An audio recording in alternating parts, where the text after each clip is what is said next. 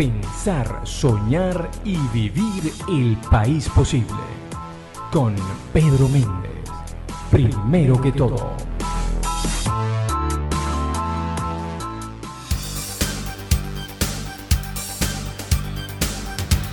Estamos con Iria, que estuvo acompañándonos en Esquina Ideas eh, hace un par de meses. Eh, es un gusto tenerla en este espacio. En primero que todo, Iria es estudiosa de la comunicación política, especializada en resistencia civil bajo regímenes autoritarios, libertad de expresión en línea y políticas de Internet enfocada en América Latina. Actualmente es profesora visitante en Brown University.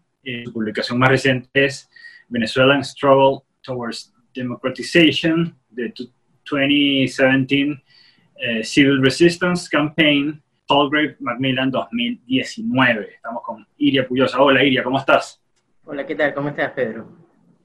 Iria, eh, vengo llegando de Petare, vengo además de varios días eh, de estar recorriendo Petare, cosa que, que, para uno que hace trabajo político social aquí en el municipio de Sucre es normal, pero que por la cuarentena la verdad nos habíamos abstenido y eh, no solamente por cuidarnos nosotros, sino por cuidar al resto. Y eh, después de cuatro meses, seis meses de, estar un poco más lejos de Petare y de su gente, vemos que lo que dicen todas las cifras, lo que nos contaban los dirigentes, nuestros amigos en Petare, es así. El país va retrocediendo, el país está cada vez en peores condiciones. Me impresiona ver la cantidad de gente que está cocinando con leña en sus casas, adentro de sus casas, con todas las consecuencias que esto tiene eh, para el, sistema respiratorio, etc. Pero la gente además, sin internet, sin electricidad, sin medios de comunicación, muy poco eh, informada, eh, metidas la mayor parte de la gente en unas dinámicas del día a día.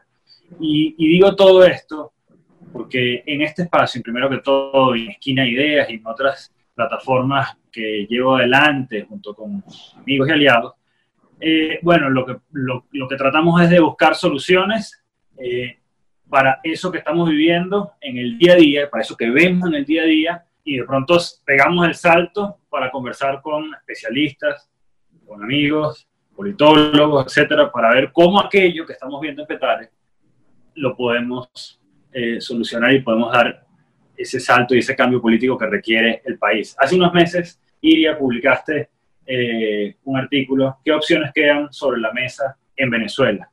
Y haces un desarrollo acerca de un análisis que me gustaría que resumieras y al final das una recomendación bastante eh, concreta. Quisiera un poco que empezáramos por allí, que nos hablara un poco de tus ideas en ese artículo. Eh, bueno, comienzo un poco con lo que planteabas inicialmente. Cuando hacemos análisis este, desde el contexto académico, es importante, eh, sobre todo cuando trabajamos con temas que tienen que ver con coyunturas políticas tan críticas eh, como el caso venezolano, no perder de vista ese contexto de acción. yo particularmente como he combinado este, durante toda mi carrera lo, los tres sombreros, o sea, soy investigadora académica, pero también hago consultoría y también hago trabajo de activismo este, en, causas, en causas sociales, particularmente en temas de libertad de expresión.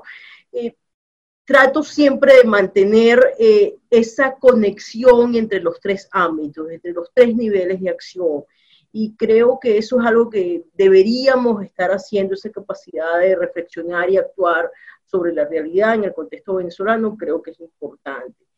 Ese artículo al que hace referencia, que se publicó en Letras Libres, la revista mexicana, eh, justamente trataba de hacer un análisis de coyuntura en el que se entendieran los temas del contexto académico, sobre todo la caracterización del régimen político venezolano, que yo en ese artículo este, califico como un autoritarismo hegemónico, cada vez más cerrado, este, con los temas que estaban en el debate político eh, sobre cuáles eran las opciones que realmente quedaban para la solución del conflicto venezolano y lo que se estaba viendo en la calle, lo que se estaba viendo en caliente. En aquel momento ese artículo está escrito a principios, finales de mayo, principios de junio de este año y pareciera que fuera hace dos o tres años por todas las cosas que han pasado, sin embargo sigue siendo muy actual, o sea, las opciones que estaban planteadas a finales de mayo siguen siendo las que estaban planteadas en este momento.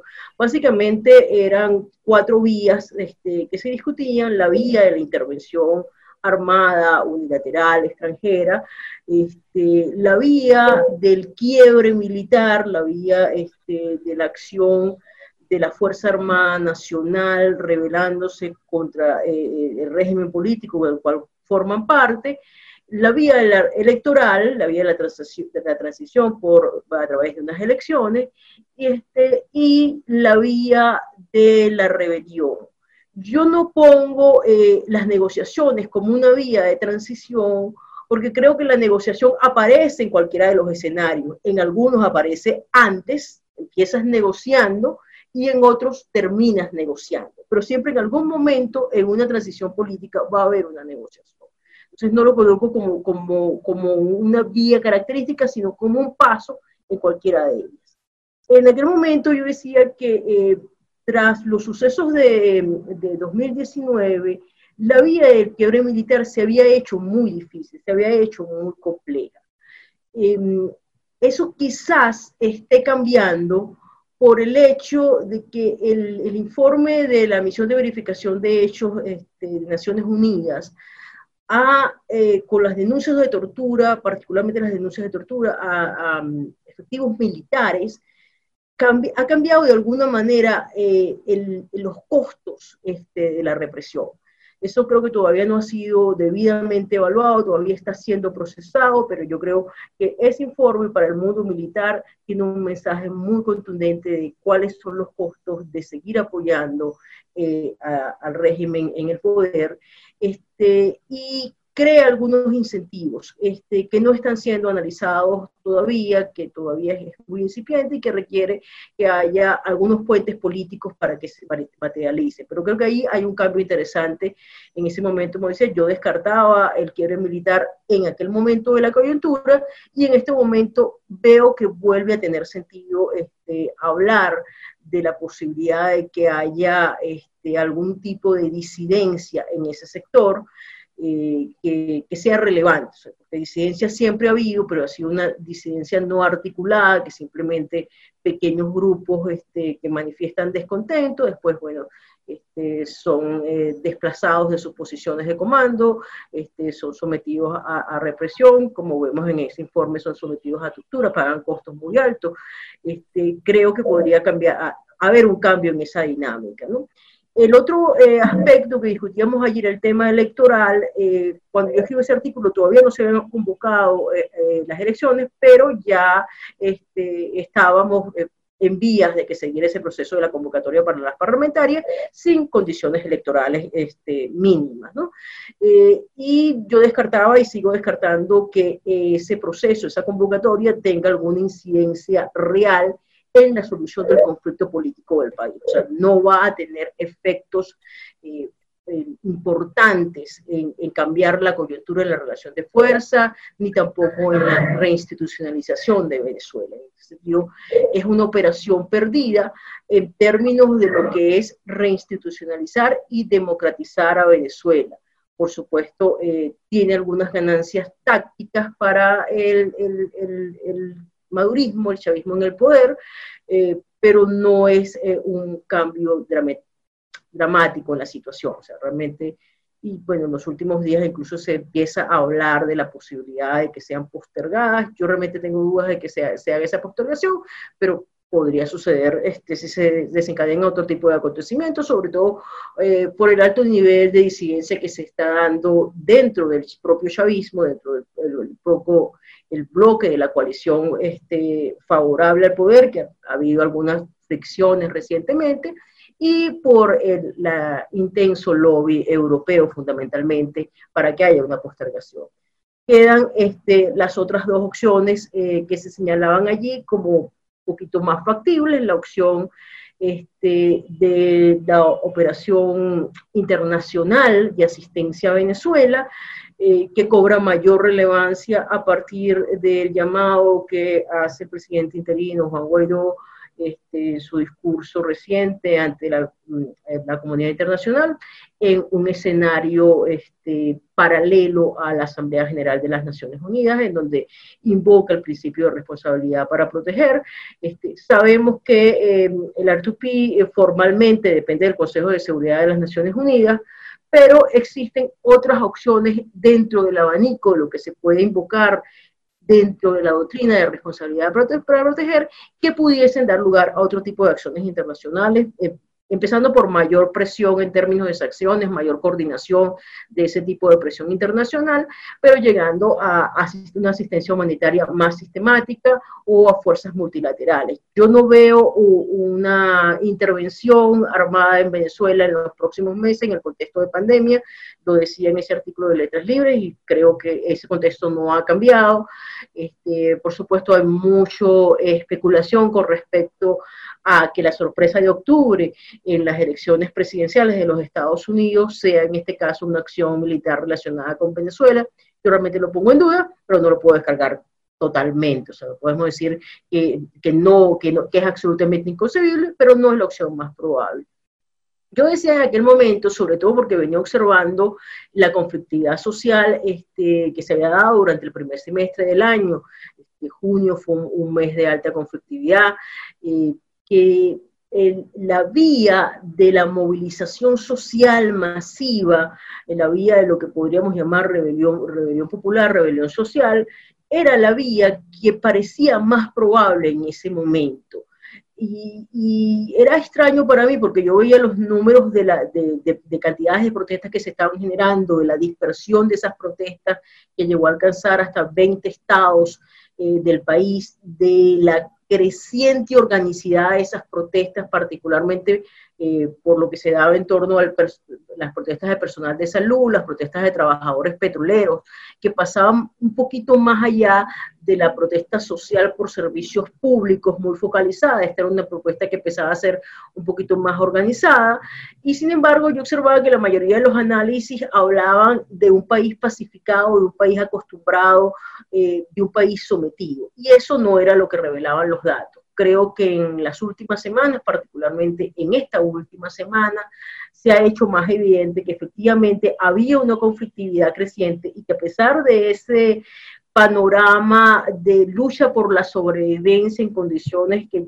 recuerdan por lo menos al siglo XIX que tú describías y lo describías para Petar, es decir, para Caracas. No estás hablando de Apure, no estás hablando del Tamacuro, estás hablando de una área urbana y sin embargo tú reflejas condiciones de vida que son más propias de principios del siglo XX o finales del siglo XIX que del siglo XXI. Sin embargo, en esas condiciones de sobrevivencia, de precariedad, se veía mucha, mucha conflictividad social y una creciente organicidad de esa conflictividad social.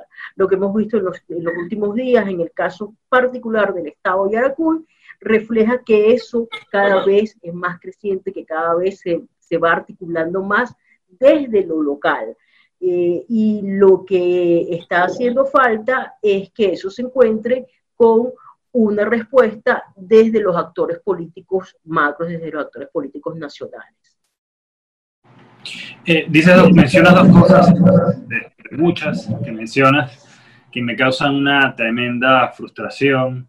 La primera de ellas, cuando mencionas el tema militar, yo no sé si, bueno, pues tú probablemente, seguramente no lo sabes, pero creo que lo he mencionado alguna vez aquí en este espacio, que es que yo a los 18 años quería ser piloto de la Fuerza Aérea. Y, y, mi viejo me dijo, que además tenía dos hermanos, o tiene dos hermanos que habían estado en las Fuerzas Armadas, me dijo, Pedro, aquí con las Fuerzas Armadas va a pasar esto, y es que se van a partidizar, se van a politizar, eh, van a comenzar a ser un brazo político más de, este régimen que comenzaba, eso fue el año 2000, cuando yo cumplo 18 años. Eh, y bueno, mi viejo tenía razón, y hace poco me, me, pasaron una fotografía, que no sé si es un fake news, que mostraba una cantidad de muchachos en la academia militar viendo el mazo, con el mazo dando en, televisión. Eh, no sé si es un fake news, con, que, que, suelen haber muchísimos últimamente, pero qué oportunidad perdida la de formar bien a esos muchachos para realmente servir al, al país. Y la otra cosa que me frustra mucho es que eh, hablas, caracter, comienzas caracterizando al régimen cosa que es un ejercicio que creo que es fundamental para entender la complejidad de aquello que estamos enfrentando, para entender la dimensión del reto que estamos enfrentando. Y me frustra mucho que hay eh, actores, incluso políticos, que hoy en día dicen, bueno, pero es que ustedes se la pasan discutiendo eh, complejidades y el sexo de los ángeles, y, mientras lo que hay que hacer es trabajar por la gente. Bueno, señor, pero es que hay que, hay que discutir y hay que caracterizar correctamente al régimen para diseñar la estrategia para poder trabajar por la gente. Es decir, eh, es, es, una, es un sinsentido y, y es medio eh, populista andar diciendo, bueno, es que yo sí, yo sí trabajo por la gente, pues yo no ando en esas complejidades. Eh, Iria, me gustaría, en función de esto que me dices, eh, y, comentándote que he estado mucho en Petar en estos días y uno visita a compañeros del partido en, las distintas zonas del municipio, y muchos le preguntan a uno, bueno, ¿qué vamos a hacer con respecto a las elecciones? Y luego muchos dicen, adicionalmente, Pedro, pero es que nosotros preferimos ir a las elecciones porque preferimos morir con las botas puestas. Y eso es algo que, por un lado, uno trata de explicar la estrategia oficial del partido, pero por otra también lo llena uno de ánimo porque dice, bueno, la gente prefiere eh, luchar. ¿Qué hay que hacer en términos de la, organización cara a, los partidos, pero en general a la sociedad, para que ese camino que tú planteas pueda cuajar o pueda en todo, en todo caso eh, tener una, una, mayor incidencia en el cambio que necesitamos hoy. Eh, quiero partir eh, por decir que el principal problema de la gente en Venezuela es que la están matando. Cuando tú te vas a hablar con una señora en un barrio venezolano, lo que te dice es que le están matando a sus muchachos, le están matando a sus hijos, a sus nietos, a sus sobrinos se los mata el gobierno, se los mata la FARC.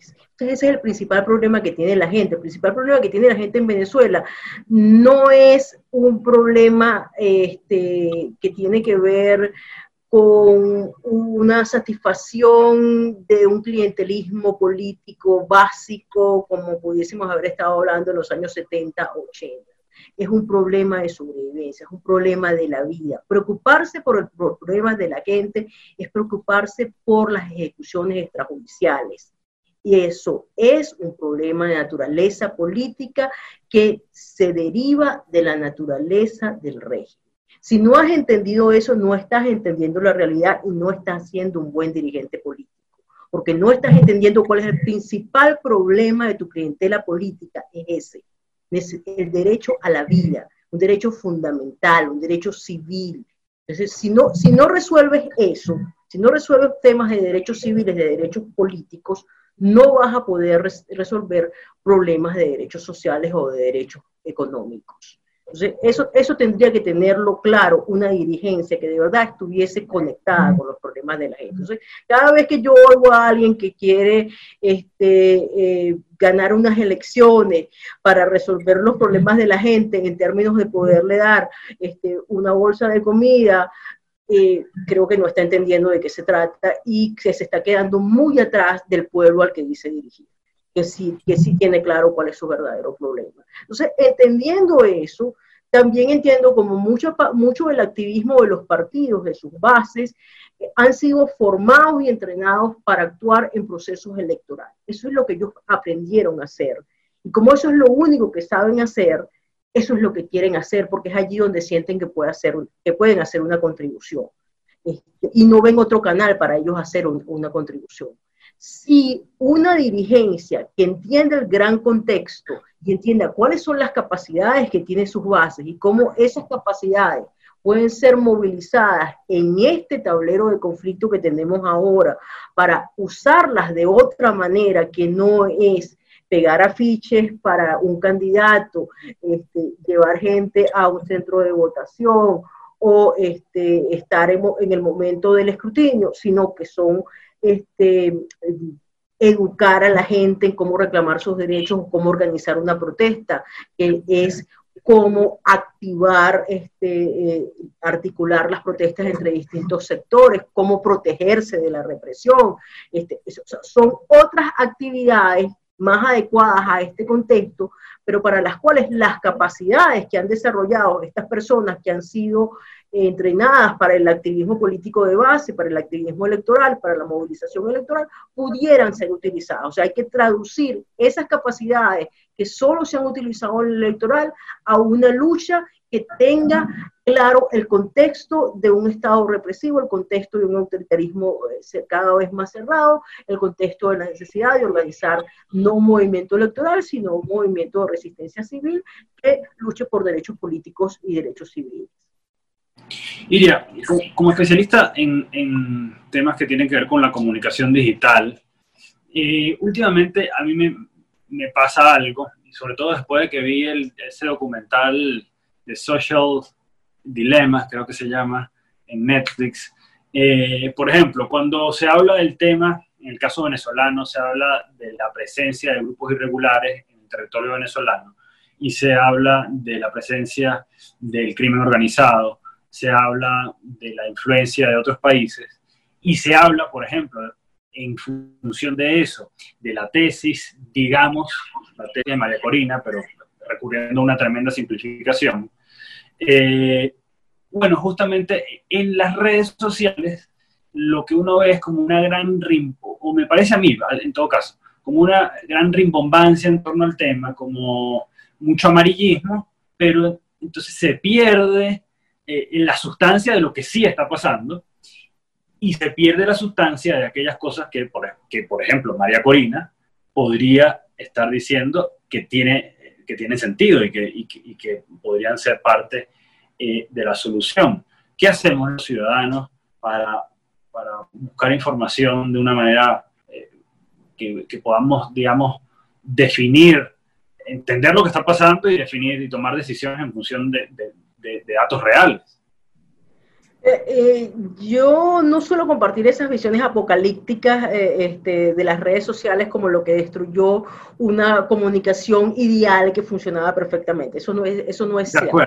Este, existían procesos de desinformación, existían procesos de propaganda, existía este, manipulación de los medios. Este, durante los años 90 se disfrutó de aquello que se llamaba la política del escándalo, este, todo, que, hizo mucho daño en el caso venezolano en particular, este, pero que, que, lo vimos en otros países, lo vimos en Brasil, lo vimos en Italia, lo vimos en España, cómo se utilizaban los medios masivos para, de alguna manera, socavar las bases de la institucionalidad democrática. Eso realmente no ha cambiado.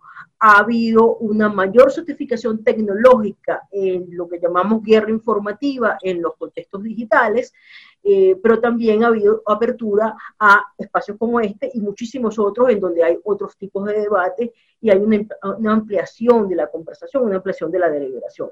no, no debemos ser totalmente utópicos, este, como éramos en los 90 de pensar este, que iba a ser un ágora deliberativa, lo que se iba a abrir con la expansión de la Internet, pero tampoco esa visión catastrófica de que todo lo que circula a través de la Internet es eh, una falsificación de la realidad. Yo creo que es mucho más sutil, es otra arena, es otro tablero de conflicto, es un tablero donde se dan guerras políticas interesantes, este, y parte de que los actores eh, que participan en estos espacios sepan utilizar este, sus habilidades de comunicación este, para establecer eh, claramente sus agendas en función de la consecución de sus objetivos políticos.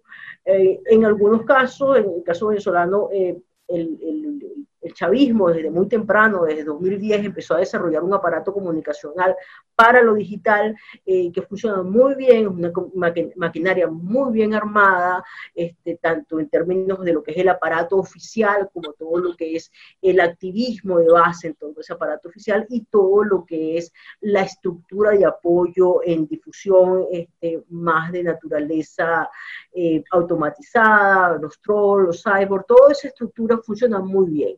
Los actores políticos de oposición no tienen nada ni remotamente parecido, o sea, no, no han desarrollado ese tipo de capacidad, incluso tienen dificultades para comprenderlo eh, en sus dinámicas propias. Hay mucha tendencia a tratar de hacer en lo digital cosas como las que se hacían en la televisión o como las que se hacían en la radio. Este, hay una, eh, eh, una tendencia a pensar que le estás hablando a las masas, este, cuando en realidad le estás hablando a públicos muy homogéneos que funcionan en comunidades. Entonces, una de las cosas que tenemos nosotros que aprender para ser más eficaces en, en la utilización de la información que circula en línea es entender en qué comunidad estamos anclados este, y cuáles son los otros enclaves eh, comunicacionales con los cuales estamos interactuando y cuáles son las dinámicas de influencia que se pueden dar entre unos y otros. Y empieza a entender cómo no estamos hablándole a masas, ni le estamos hablando a individuos aislados, sino que le estamos hablando a distintas comunidades de interés con identidades y con valores compartidos, este, tiene más fácil el trabajo de hacer narrativas para esas comunidades específicas. Y allí puedes hacer ah, un, lenguaje más fino y más preciso. No digamos un lenguaje libre de manipulación, porque eso no, tendría, no tiene sentido dentro del campo de lo político hablar de una comunicación que no intenta manipular a sus audiencias o a sus públicos todo político desea manipular la opinión de sus audiencias, porque justamente así es como crea su base de seguidores, que es una de sus este, bases para poder alcanzar el poder. no, no puedes ser un ingenio y pensar, no, es que hay que hacer una, política, una comunicación política que no manipule al, ciudadano. Eso, no tiene ningún sentido. Este, lo que tienes es que ser más eficaz entre cuáles son tus fines este, cuáles son los medios que utilizan para dirigirte a quién, para lograr qué tipo de acciones, porque además no se trata, en sobre todo en contextos como estos, no se trata de generar eh, simplemente generar una actitud favorable este, de que un determinado partido político, un determinado dirigente le guste a la gente, sino que se trata de generar acciones, se trata de generar que la gente haga cosas. Y eso es un poco más complejo este, y por lo tanto necesitas tener más preciso en el mensaje, mucho más motivador, este, pero no caer en la ingenuidad de pensar que existe la posibilidad de una comunicación política no manipulada, ni tampoco pensar que lo que ocurre en social media hoy es mucho más este, perverso que lo que existía hace 30 años este, cuando las estaciones de televisión eh, tumbaban ministros. Muchas gracias, Iria, por estar con nosotros hoy en Primero que todo. Gracias por, por esta entrevista, gracias por ayudarnos a entender esta realidad tan compleja en la que estamos metidos. Yo creo que un reto importantísimo para quienes hacemos política, para los comunicadores sociales, para todo aquel que quiera influir hoy en día en lo que está pasando en el país, poder explicar la complejidad de aquello que estamos enfrentando. Hace poco un chileno eh, me decía, bueno, pero es que no crean en el excepcionalismo venezolano, todas las transiciones son excepcionales y yo miraba al chileno como diciéndole, bueno, pero la verdad es que yo siento que está bastante excepcional y bastante más compleja que otras. Muchas gracias, Iria. Estamos conversando con Iria Puyosa, aquí en Primero que Todo. Y estamos a Ottawa. Jorge es doctor en ciencia, profesor en la Universidad de Ottawa. Jorge, ¿cómo estás? Buenos días, Pedro. ¿Cómo, cómo, cómo estás? Bien, bien. Muchísimas gracias por, conectarte con nosotros. Eh, Jorge, te hago eh, quizás algunas preguntas estructurales, pero comienzo por la coyuntura. Eh, ¿Cuál es tu opinión y qué crees que hay que resaltar de estas protestas que venimos observando en, las en, los últimos días en Venezuela? Bueno, yo creo que lo que llama la atención es la espontaneidad de las protestas, lo extendido que están, eh, la naturaleza misma de algunas protestas que yo he, visto a través de Internet, en el sentido del contenido de, el contenido de esas protestas. Me ha llamado la atención que en, las que he visto eh, la reivindicación principal que las personas eh, claman, reclaman libertad, reclaman aspectos que tienen que ver con la con la democracia más que, más que directamente con los servicios. Eso me ha llamado mucho la atención y creo que es un dato preocupante para, para el régimen que dirige Nicolás Maduro. Jorge, eh, si tocara hacer una caracterización del régimen que no fuese útil para la lucha política, eh, ¿qué crees que ha faltado o qué agregarías tú eh, o cómo describirías tú al régimen para, para, poder emprender la lucha hoy en día? Bueno, yo pienso en principio que la caracterización del régimen es algo fundamental que debe hacerse al momento de plantearse estrategias para, eh, para facilitar condiciones que conduzcan a Venezuela hacia una transición democrática.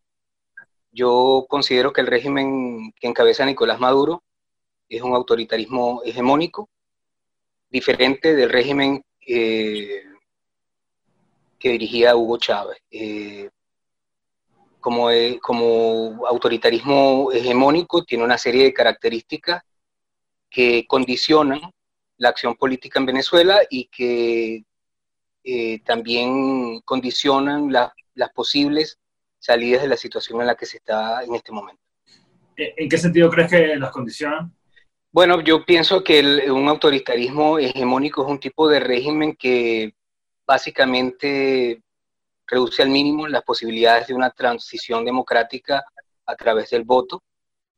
Eh, creo que es un tipo de régimen eh, en el cual el, el sistema electoral forma parte de la estructura de poder del régimen y, y, una transición democrática en Venezuela, yo la, como lo he comentado mucho en redes sociales y también lo he compartido a través de, un blog que mantengo en internet, eh, yo pienso que la, la, la, condición, vamos a decir, este, sine qua non para que una transición democrática se produzca en Venezuela eh, es un quiebre interno dentro de la, un quiebre interno dentro de la, dentro de la coalición que sostiene a Nicolás Maduro o una fractura de ese rey. Eh, Jorge, y, hay una discusión conexa con la discusión politológica eh, en torno al régimen venezolano, pero que tiene unas implicaciones ciertamente importantes para definir la ruta política, que es la discusión sobre si Venezuela o el régimen gobierno hoy en día es o no un, un gobierno fallido, un régimen fallido. Eh, ¿Cuáles son tus observaciones al respecto? Bueno, yo eh, en principio te diría que la, Disculpa. Tú, me preguntas en el contexto de una discusión, vamos a decir, eh, politológica. Sabes que el, el, la noción de Estado fallido es una noción, vamos a decir, discutida o contestada dentro de la ciencia política o generalmente ahora se habla de estado frágil. Eh, yo eh, pienso por, lo, por, por, las observaciones que hago de, de, lo que está ocurriendo en Venezuela, que efectivamente eh, Venezuela es hoy en día lo que podría, digamos, este, coloquialmente llamarse un estado fallido, en el cual, el, a pesar de, de todas las inclinaciones eh, o las ambiciones totalitarias que uno pudiese identificar en el discurso y en algunas, en algunas de las políticas del régimen, es un, es un régimen que va perdiendo control sobre el territorio. En el territorio en Venezuela funcionan una serie de, de grupos armados que van controlando eh, sectores, que van controlando parte del territorio con actividades ilegales, etcétera. Todos esos son elementos que claramente están asociados a un, a un Estado fallido. El, el, que, el, que, el que Venezuela presente esa condición eh, es, un, es un detalle o es, una, eh, es un elemento muy importante para cualquier análisis que se haga sobre las posibilidades y también la, sobre las posibilidades de una transición democrática en Venezuela y sobre las formas en que una transición democrática en Venezuela puede darse. Sobre eso te pregunto un, un detalle. Eh, hay una, justamente en torno a esta discusión, y me, parece, me ha parecido interesante conversarlo con algunos otros eh, politólogos, eh, hacen la siguiente observación. Dicen, si bien es cierto que hay una gran cantidad de organizaciones distintas a lo que estrictamente son eh, los cuerpos de seguridad del Estado, que controlan ciertos territorios y manejan la violencia en esos territorios, eh, no es cierto que esa violencia ocurre sin el consentimiento del Estado central. ¿Crees que, esto es así? Y si es así, ¿podría cambiar en el futuro próximo? Bueno, yo creo que eh, eh, eso es parcialmente cierto, eh, en el sentido de que desde un inicio y como parte de un, digamos, como parte del desarrollo de un plan de dominación política sobre Venezuela, como, como parte del, proyecto que concibió Hugo Chávez desde el inicio, se han formado en Venezuela grupos paramilitares auspiciados desde el Estado, con la intención de que esos grupos paramilitares eh, digamos, se encargaran de tareas eh, a las cuales el, régimen o el gobierno de Hugo Chávez en principio y ahora el régimen de, Nicolás Maduro tenían serias dudas de que las Fuerzas Armadas pudiesen realizarla. Eh, desde un principio yo pienso que, tanto Hugo Chávez como Nicolás Maduro tienen una relación con las Fuerzas Armadas, este, vamos a decir, de, sospecha, coactuación, etc. Entonces eso explica un poco esos grupos se hayan conformado. Pero yo pienso que últimamente también han aparecido grupos que no necesariamente están sobre, bajo el control de, directamente de, del régimen. Y luego, eh, estos, todos sabemos que esos grupos paramilitares, cuando son eh, conformados o auspiciados desde el Estado, terminan teniendo vida propia. Eh, de modo que yo, yo pienso que es un dato relevante sobre la fragilidad del Estado hoy en día en Venezuela. ¿Y cuál crees que es en, en, ese esquema, o mejor dicho, crees que esto ha sido que esto ha sido así por diseño? Dices algo que creo que es clave, es decir, que esto ha sido promovido desde el Estado, es decir, que no es un fenómeno exógeno al Estado, no es que como podría ocurrir quizá en México, como podría ocurrir quizá en Colombia, que hay organizaciones que eh, han tenido el control de espacios importantes de la geografía de esos países y de, violencia, del fenómeno de la violencia en, esas regiones, pero en Venezuela, eh, por lo que dices, pareciera ser un fenómeno más bien promovido desde el Estado. ¿Crees que esto plantea unas condiciones particulares en el caso venezolano? Bueno, como te decía ahorita, yo creo que Hugo Chávez tenía un proyecto, un proyecto político eh, hegemónico, en el cual eh, identificó desde un principio cuáles eran potencialmente los sectores que podrían representar un contrapoder eh, al Estado chavista que él estaba construyendo. Esos, obviamente, esos sectores o esos contrapoderes entre una sociedad pueden ser identificados como los medios de comunicación, como el sector privado, como la iglesia, como las Fuerzas Armadas. Entonces, eh, las Fuerzas Armadas han sido históricamente en Venezuela un actor político central eh, y Hugo Chávez, eh, yo pienso, comprendió tempranamente o desde siempre que una de las tareas que él tenía como en, ese, en esa construcción de ese Estado hegemónico que él lideró estaba neutralizar las Fuerzas Armadas. Entonces, eh, bueno, se, explicaron una serie de, políticas que a las Fuerzas Armadas las fueron fragilizando en su estructura, en su disciplina, en su operatividad, y al mismo tiempo se construían, eh, vamos a decir, cuerpos paramilitares controlados por el chavismo que podían hacer esas actividades, digamos, de, de represión a las que el régimen temía que las Fuerzas Armadas en un momento determinado se opusieran o no estuvieran dispuestas a realizarlas. Entonces, en ese contexto nacieron esos grupos. Hoy en día, eh, producto de, digamos, de la, de la, del deseo de, digamos, de los herederos de Hugo Chávez, cabezados por Nicolás Maduro, de mantenerse en el poder, ha habido una fragilidad, una, ha habido una destrucción progresiva de la, estructura y la infraestructura del Estado en Venezuela. Y eso ha permitido que algunos de esos grupos, eh, digamos, tengan un contexto en el cual puedan operar con mayor autonomía. Esto generalmente pasa incluso en estados donde, o, en países donde el Estado está más estructurado. En Colombia, eh, comparativamente con la realidad en Venezuela hoy en día, era un Estado más estructurado cuando se crearon esos grupos paramilitares auspiciados desde el Estado luego, luego ya ves lo que, lo que pasó. Entonces, esto, estos grupos siempre, digamos, este, cobran, viva, cobran vida, vida propia y son difíciles de, de, controlar. Ahora, hoy en día en Venezuela están operando en, en, un contexto en el cual el Estado está aún en menos capacidad de controlarlo porque, porque eh, los recursos son bastante precarios, todos lo conocemos, este, lo que ha sido el, colapso brutal de la economía, el colapso brutal de la, de la producción petrolera, etc. Entonces un esto, es un estado, el estado que dirige Nicolás Maduro es un estado precario. Esto, y es en ese, en ese contexto de estado precario donde esos grupos operan y encuentran hoy en día un contexto mucho más fácil de operar. Jorge, me llama la atención y siempre destaco esto en, los últimos meses, al menos, en los últimos años, y es que cuando uno tiene estas conversaciones, poco se menciona el rol de Cuba en, en este esquema. Eh, fíjate que hasta ahora en lo que llevamos de estos 10, 12 minutos de conversación, eh, no hemos mencionado a Cuba. ¿Crees que tiene un rol importante? ¿Cuál crees que es ese rol y qué retos plantea para lograr el cambio político? Bueno, yo, yo, yo pienso que el, el rol de Cuba en Venezuela es muy importante.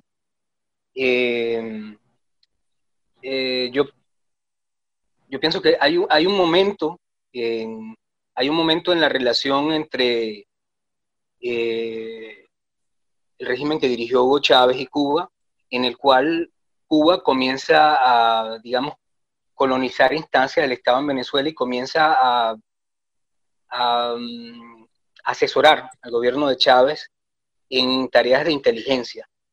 Y es ahí en esa, en esa eh, eh, digamos, en esa actividad en la cual yo pienso que Cuba tiene un impacto mayor sobre el desarrollo, sobre, sobre el proceso político en, Venezuela. Cuba es un, es un país, eh, digamos, el, gobierno cubano es un gobierno que tiene una eh, gran experiencia en materia de inteligencia y tiene además una, conectado con eso, pienso yo, tiene una gran experiencia diplomática o una gran experiencia en lo que es el manejo diplomático o, relaciones o la, o, la, política exterior que, que ha, permitido que ese gobierno o ha permitido que ese régimen en Cuba se sostenga durante todo esto, todas estas décadas.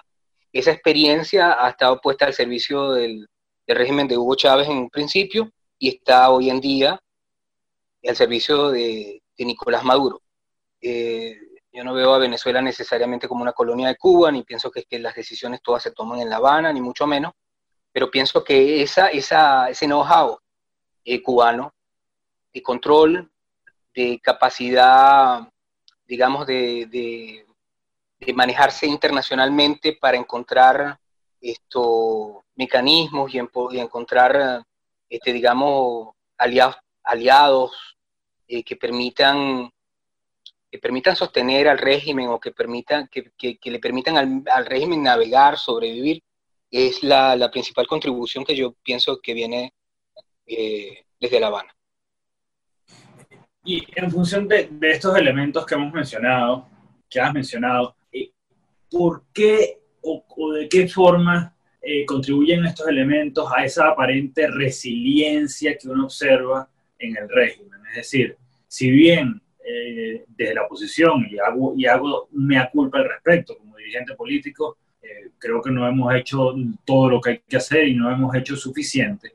Pero, eh, ¿por qué se observa tanta capacidad de resistir los, las distintas estrategias que hemos emprendido en distintos momentos, en momentos en los que, si bien no hemos logrado el objetivo de lograr el cambio político, bueno, hemos desafiado ampliamente al poder, como por ejemplo ha sido este recorrido desde el año 2019 en, adelante, de enero del 19, cuando se juramenta eh, eh, Juan Guaidó como presidente interino, que desafía eh, ampliamente al, Estado conformado y a Nicolás Maduro como presidente, etc. ¿Cómo, ¿Cómo, es que el, el, régimen es tan resiliente? Bueno, yo, yo pienso que lo primero que habría que decir es que, quizás lo primero que habría que decir es que este es un régimen que es el legado de un proyecto político hegemónico que durante eh, más de una década emprendió e implementó políticas en Venezuela que fueron colonizando y apropiándose de todas las estructuras del Estado al mismo tiempo que fragilizaba a sus oponentes. Es decir, Esto no es el producto, desde mi punto de vista, de una sola política ni de un solo momento. Ha sido una construcción en el tiempo. Eh, ha habido, los partidos políticos, eh, digamos, han sido fragilizados desde distintos puntos de vista, el liderazgo político también, eh, la iglesia, el sector privado, las Fuerzas Armadas han sido, si, si me permites la palabra, ha sido víctima, entre comillas, de una política deliberada de destrucción, destrucción de la Fuerza Armada, como te dije hace un momento, corrompiéndola, quebrando su disciplina, quebrando su operatividad, sacando los miembros de sus componentes, actividades, acabando con la profesionalización de, la, de las Fuerzas Armadas en Venezuela, intentando cambiar, eh, digamos, la doctrina militar en Venezuela, estableciendo otras alianzas. Entonces, ha sido un proceso largo, ha sido un proceso complejo y en ese proceso eh, el país ha ido, vamos a decirlo, los contrapoderes, los contrapoderes en Venezuela se han ido desempoderizando, si tú me permites la palabra, han ido perdiendo poder. Entonces, eh, el régimen, hoy en día el régimen de Maduro es un régimen frágil, frágil, es, un, eh, es un gobierno que no es un gobierno fuerte como muchas veces se, se percibe, pero la sociedad venezolana y los contrapoderes en Venezuela, los otras, las otras fuentes de poder en Venezuela, son aún más débiles que el resto. Entonces, eh, eso explica en parte que no, sea, no hayamos sido capaces de producir una transición en Venezuela. Por otra parte, te diría que las transiciones en Venezuela con un tipo de régimen como el que encabeza Nicolás Maduro no es una tarea sencilla. Tú tienes al frente un régimen que está, ha estado dispuesto, no es que no es una, esto no es una hipótesis, es un, es un hecho de la realidad, es un dato. El régimen ha estado dispuesto a destruir el país y a masacrar a los venezolanos para sostenerse. No todos los dictadores, eh, aunque uno pueda tener la percepción de que así es, no todos los dictadores están en capacidad de hacerlo ni en disposición de hacerlo. Hay dictadores que son, que son sensibles a sectores sociales que forman parte de la coalición autoritaria.